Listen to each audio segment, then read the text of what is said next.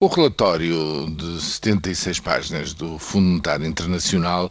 acerca da redução das despesas públicas eh, no Estado em, Portugal causa evidentemente grande comoção e grandes críticas porque é um verdadeiro cardápio, é um menu com tudo aquilo que,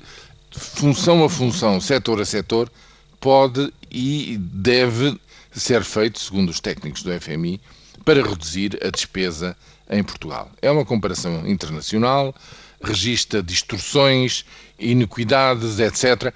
Tem pouca perspectiva, ou praticamente nenhuma, de como é que se chegou a esta situação, porque, um exemplo, o facto das pensões de funcionários públicos, as pensões de, de reforma, eh, atingirem genericamente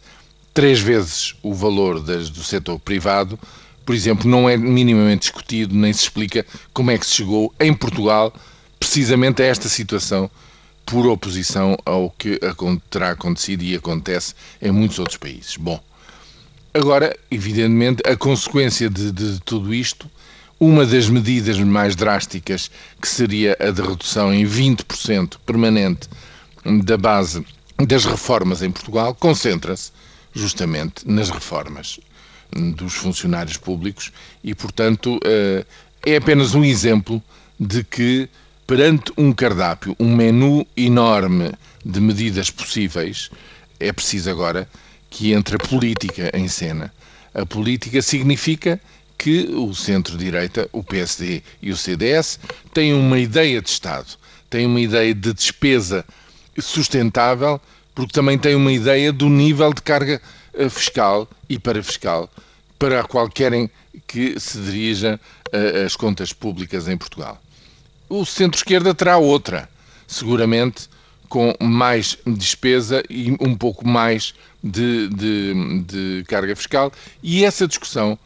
digamos, tem que encetar-se na base de propostas sérias, precisas,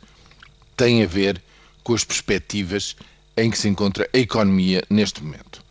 Agora, em qualquer caso, eh, no fundo, estarmos obrigados a fazer esta discussão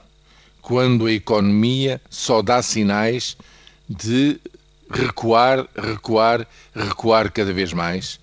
O mínimo que se pode dizer é que o tempo desta discussão, que é uma discussão de fundo, é o mais inapropriado possível